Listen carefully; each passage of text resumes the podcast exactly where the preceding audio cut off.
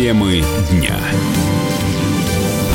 Вы слушаете радио «Комсомольская правда» в студии Игорь Измайлов. Отец убитой любовницы, доцента Соколова, рассказал, что просил дочь уйти от него. Как отметил в эксклюзивном интервью радио «Комсомольская правда» Олег Ещенко, Анастасия не собиралась этого делать, потому что любила преподавателя. Отец убитый также отметил, что личных извинений от Соколова он так и не услышал. Кроме этого, ему хотелось бы узнать все-таки настоящую причину расправы над дочерью.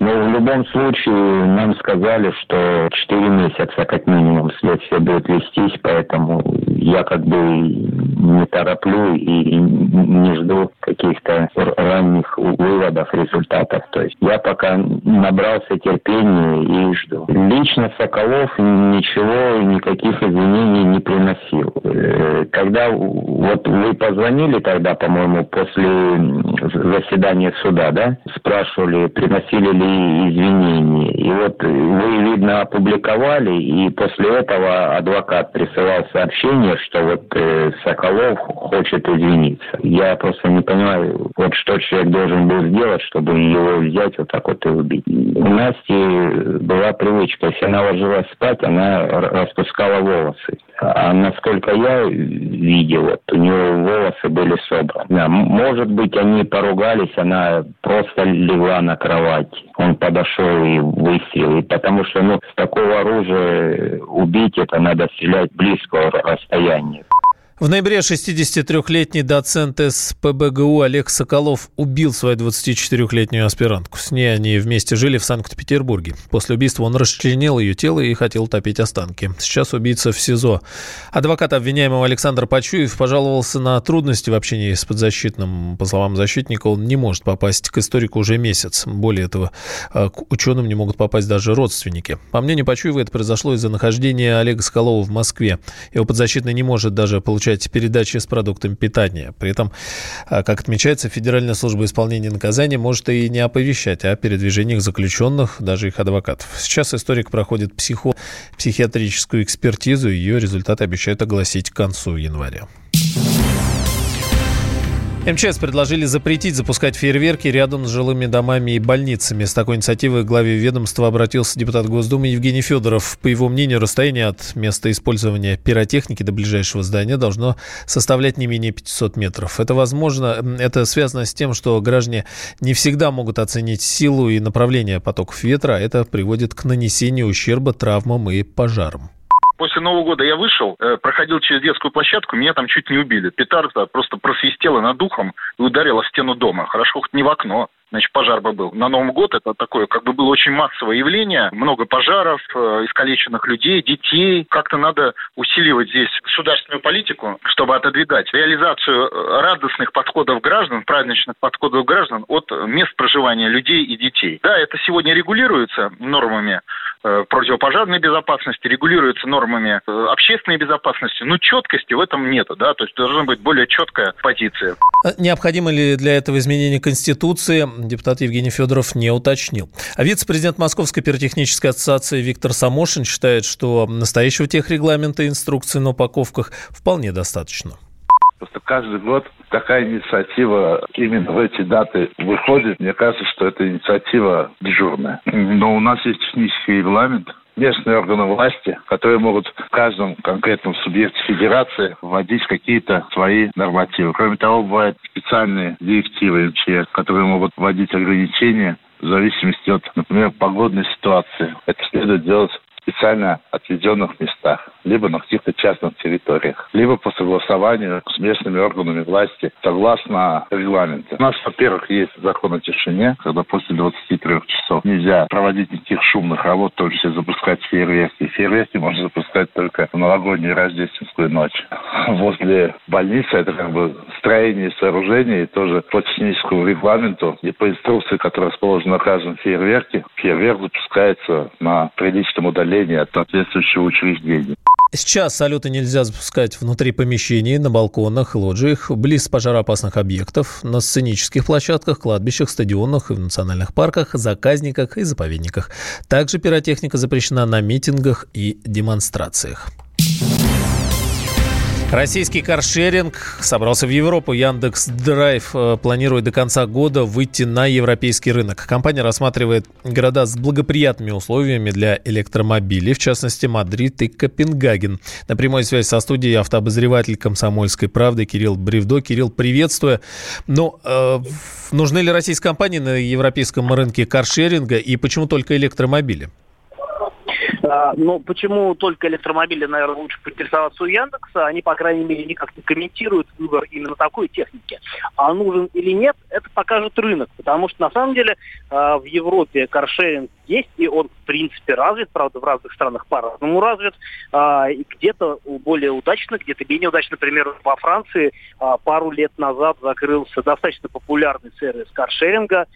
И одной из причин, например, а, для закрытия этого сервиса было то, что машины, а, всего их было около 4 тысяч машин, по-моему, а, на весь Париж, закрылся из-за того, что, например, бомжи парижские облюбовали эти машины для того, чтобы в них просто ночевать, после чего пользователи просто отказывались эти машины брать в аренду.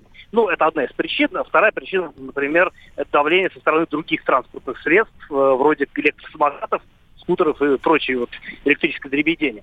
А, что касается Яндекса, на самом деле у нас, э, вот опять-таки, я общался с разными э, в разных странах с э, жителями, и они говорят, что у нас в России очень здорово вообще вот эти развитые IT-услуги, эти сервисы, например, то, как работает у нас Яндекс Такси и по каким ценам все это предлагается в Европе, э, с этим как бы не очень хорошо. Например, в той же Германии, э, в общем-то, с э, вызовом такси все намного печальнее и не так удобно. Не говоря уже, например, там, об интернет-банкинге, который тоже у нас развит во многом лучше, чем в других странах, которые нам кажутся прогрессивными и продвинутыми.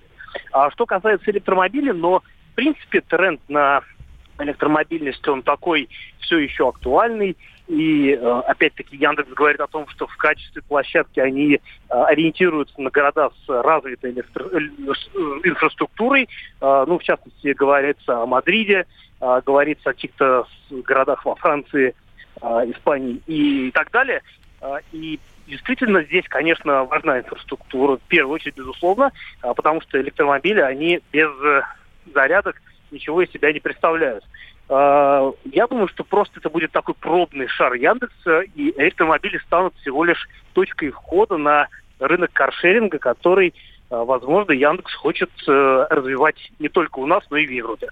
Спасибо, а, Кирилл. Большая, на самом деле, интересная тема, много вопросов. Но посмотрим, что из этого выйдет, насколько это будет рекламной, маркетингу или серьезная действительно акция. Автообозреватель «Комсомольской правды» Кирилл Бревдо. Друг подай, звони.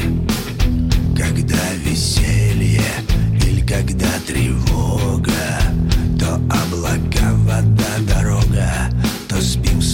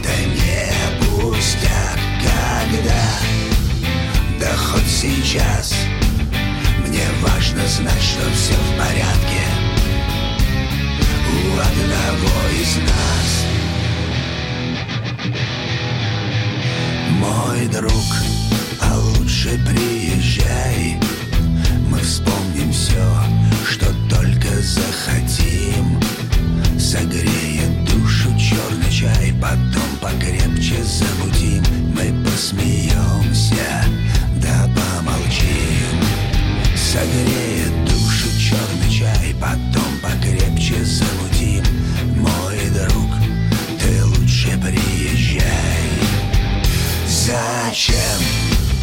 Потом поймешь. Заедешь погостить И радость привезешь. Когда в любой из дней А ночью, темной ночью Жизнь еще длинней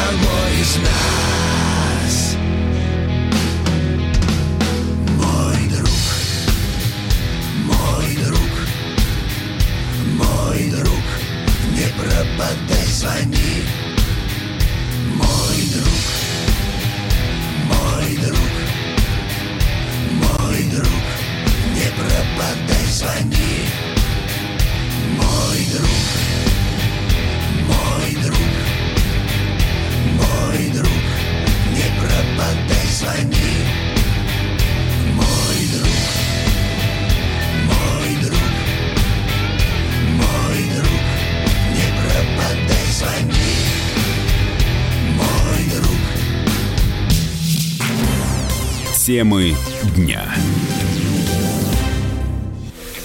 Противоположные взгляды. Оппозиция, я считаю, героями. Твое право считаю. Да, Тина, что ты несешь? Ну а как? Смеешься. Максим, я не смеюсь, но просто нельзя так говорить. Себя послушай. Разные точки зрения. Призывы «надо выходить и устраивать майдан» — это нарушение закона. И вообще это может закончиться очень нехорошо. Вы не отдаете себе в этом отчет? По-моему, нет, решили допрос устраивать. Личный взгляд на главные проблемы. Ты не ездишь на машине? Я не езжу. Ну вот и тогда Ну, молчи, отлично. потому что я рассказываю про движение автомобильное, а не про пешеходов. Свобода слова в прямом эфире. Я не причисляю себя к популистам. Я причисляю себя к людям, которые действительно отстаивают мнение жителей. Причем не только на словах, но и на деле. Тогда приношу Любовь Соболь свои извинения. Радио «Комсомольская правда». Правда рождается в споре. Две крайности, они всегда опасны. Всегда мир более разноцветный и плохо, когда либо кровь на улицах, либо кровь в застенках.